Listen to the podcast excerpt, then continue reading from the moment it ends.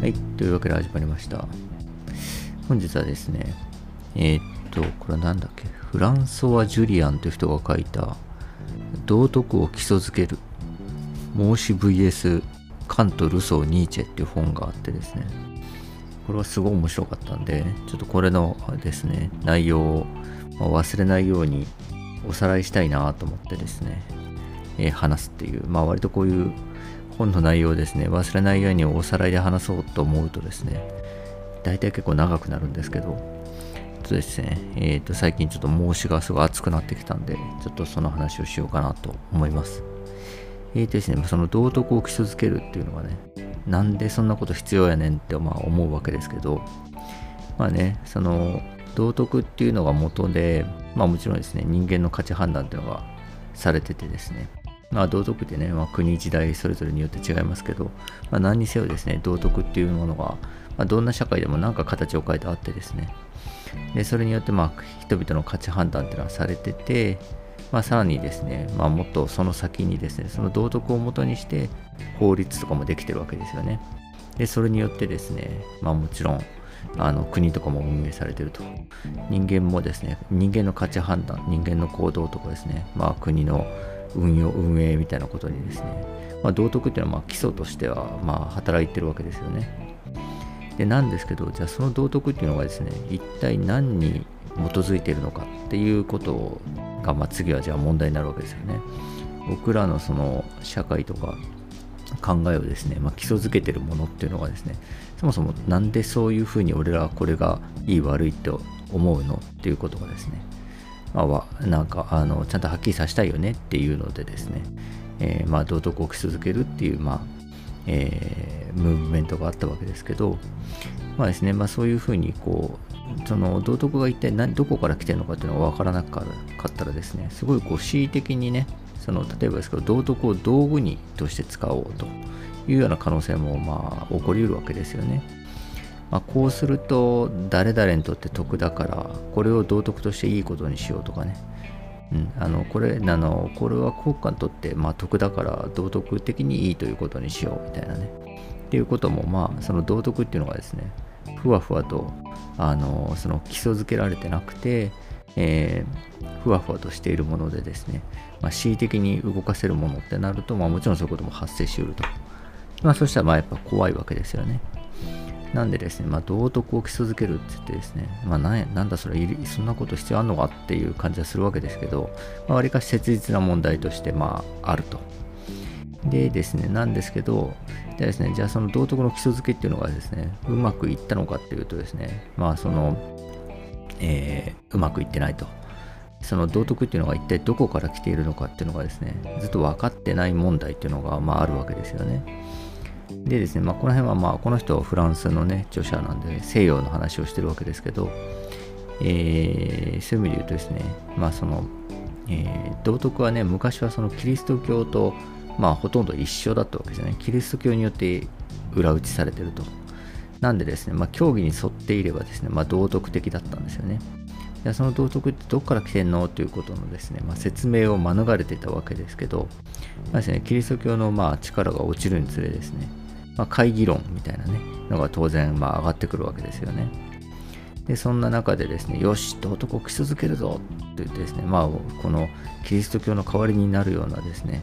なんか理論とか、なんか裏付けを持って、えーと、道徳っていうのをちゃんと定義づけるぞ、基礎づけるぞって言ってですね、まあ、いろんな哲学者がですね、その辺ぐらいからこう、チャレンジしていったわけですよね。で、その中でこう結構ですね、活躍したのは、まあ、そのカントとかルソーとかですね、まあ、ショーペンハウアーとかでですね。で、まあ、ショーペンハウアーがこれを、まあ、一つちょっとピークみたいなのを作ってですね、これか？みたいなことをですね、言ってた時にですね、まあ、ニーチェがですね、まあ、それ意味ねえと、その道徳の基礎づけとか意味ねえしみたいな話になってですね、で、そこからですね、先はもう、その、道徳を基礎づけようというですね、あの、議論自体がもう古臭いものとなっていったわけですよね。で例えばなんですけど、まあ、マルクスとかはですね、まあ、道徳なんていうのはまオカルトだとでそして奴隷的だとなんでかっていうと、まあ、その支配階級にそもそも握られているからそれがその道徳っていうのはこうだよって決めることでですね支配階級にこう都合のいいように作られてるから、まあ、奴隷のなんていうか奴隷が信じる宗教なんだみたいな道徳っていうのはみたいな感じなんですよね。マルクスに言わせると。でですね。今度はじゃあフロイトに言わせるとですね道徳っていうのはその幼少期のですね理想化された両親の投影なんだと、うん、こんなこんなお父さんこんなお母さんいいなっていうのをですね投影されたものが道徳なんだみたいなですね感じでですね。まあ本には出てなかったですけどまあ風光とかもですね。まあ権力構造がまあその道徳とかね倫理観とかまあ何が正常何が異常かを決めているみたいなまあそんな話なわけですよね。だからですねもう本当にそのえっと道徳って一体どこから来るんだろうねみたいなですね。前はキリスト教だったけど今はど,、ね、あのどうなんだろうねみたいなですねそういう感じの議論からですねもうそんなものはないとかね。あのまあ所詮こんなもんだとかね権力構造を決めてるんだとかねみたいな感じになってですね、えー、まあ、解体され尽くしちゃってるわけですよねでですねあのまあどれもまあなんていうかまあねあのまあフロイトとかですね、フーコーとか言ってることは、まあ、まあ、それなりにそうかなって思う部分もあるわけですよね。あ、なるほどと。道徳っていうのは理想化された両親の姿の投影ですか？とか、権力構造を決めてるんですね、みたいなね。っていうのをですね、まあ、あの、それでですね、一応ま説明ついた風ではあるんですけど、まあ、すごくですね、あの、でって思うんですよね。あの、まあ、その、道徳がね、まあ、そういうものから決まっているのだよって言われてもですね、まあ、でってなるわけですよね。で、で、どうするの？みたいな。でですね、まあ、こので問題っていうのはですね、まあ、すごいこの20世紀以降の哲学はずっとハマってる問題なんですよね。特に構造主義とかですね、あの、あたりからですね、えーと、はいこういう構造で世の中っていうのはできてるんですよ。なんか人間の何ていうか価値観とかはこの辺から来てるんですよ。実はとかね。みたいなことをですね。まあ見せられてですね。でってなるんですよね。そのっていうのはえっ、とでそれを知ったからといって我々はどう生きればいいの？っていうことへの回答には全くなってないわけですよねだからですね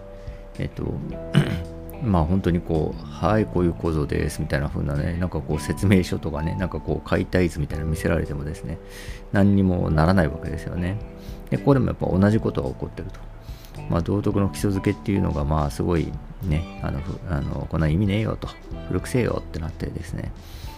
で、いろいろ、いろんなことをみんな言っていった結果ですね、解体され尽くしてですね、まあ全くその答えに全くなってないと。でですね、えー、でも結局ですね、まあなんでしょうね、まあ僕らはね、普通に一人の人間とですね、なんかもっとよく生きたいなとかね、なんかもっとよく生きるってどういうことかなみたいなことはまあ思うわけですよね。でですね、まあもしかして、ね、もう少しそれは違う答えとして、答えというか疑問としてね、もっとどうやったら幸せになれるんだろうみたいなことなのかもしれないんですけど、でですね、実際にまあその周囲にですね、良い人っていうのがいるわけですよね。あの人は良い人だな、みたいなね。っていうのがあると。だから僕らの中にですね、よく行きたいな、どうすればいいかなとかいう気持ちとかですね、あの人は良い人だな、みたいなものがですね、厳然と存在してるのに、いやーその道徳っていうのはね、理想化された良心の投影ですよとかね、権力構造が決めているんだよとかね、支配階級に握られているオカルトだとかね、言われても、あの、そうっすか、みたいな。まあそうなのかもしれないですけど、まあちょっと、あんまり関係ないですね、みたいな感じにはやっぱなっちゃうと。でですね、じゃあそれに答えられるようなものがですね、じゃあ現代哲学みたいなことがちゃんと用意できてるかって言ったら、なんかできてなさそうに思いますぞということでですね、えー、まあここでまあ袋小路に入っちゃうわけですけど、えーと、ただですね、もともとね、その、こんなね、道徳の基礎づけなんてね、そんなもう、あの、おこがましいし、意味ねえって言ってたニーチェはですね、えー、その時に同時にですね、基礎づけはできないけど、まあ、比較くらいならできるんじゃないって言ったんですよね。道徳っていうののがどういうふうに来てるのかっていうのの、えーと、国時代によって違うからそれの比較くらいだったらできるでしょうと。みたいなことを言っていると。でこのですね著者のフランソワ・ジュリアンって人がですねよしじゃあ、えー、仁と義とかを解くですね儒教と比較してみようと。その中でもその孟子と比較してみようというのがまあこの本ですと。いうところでも本のですね。なんでこの本が書かれたのかという概要説明でも10分経ったので本日は以上とします。ありがとうございました。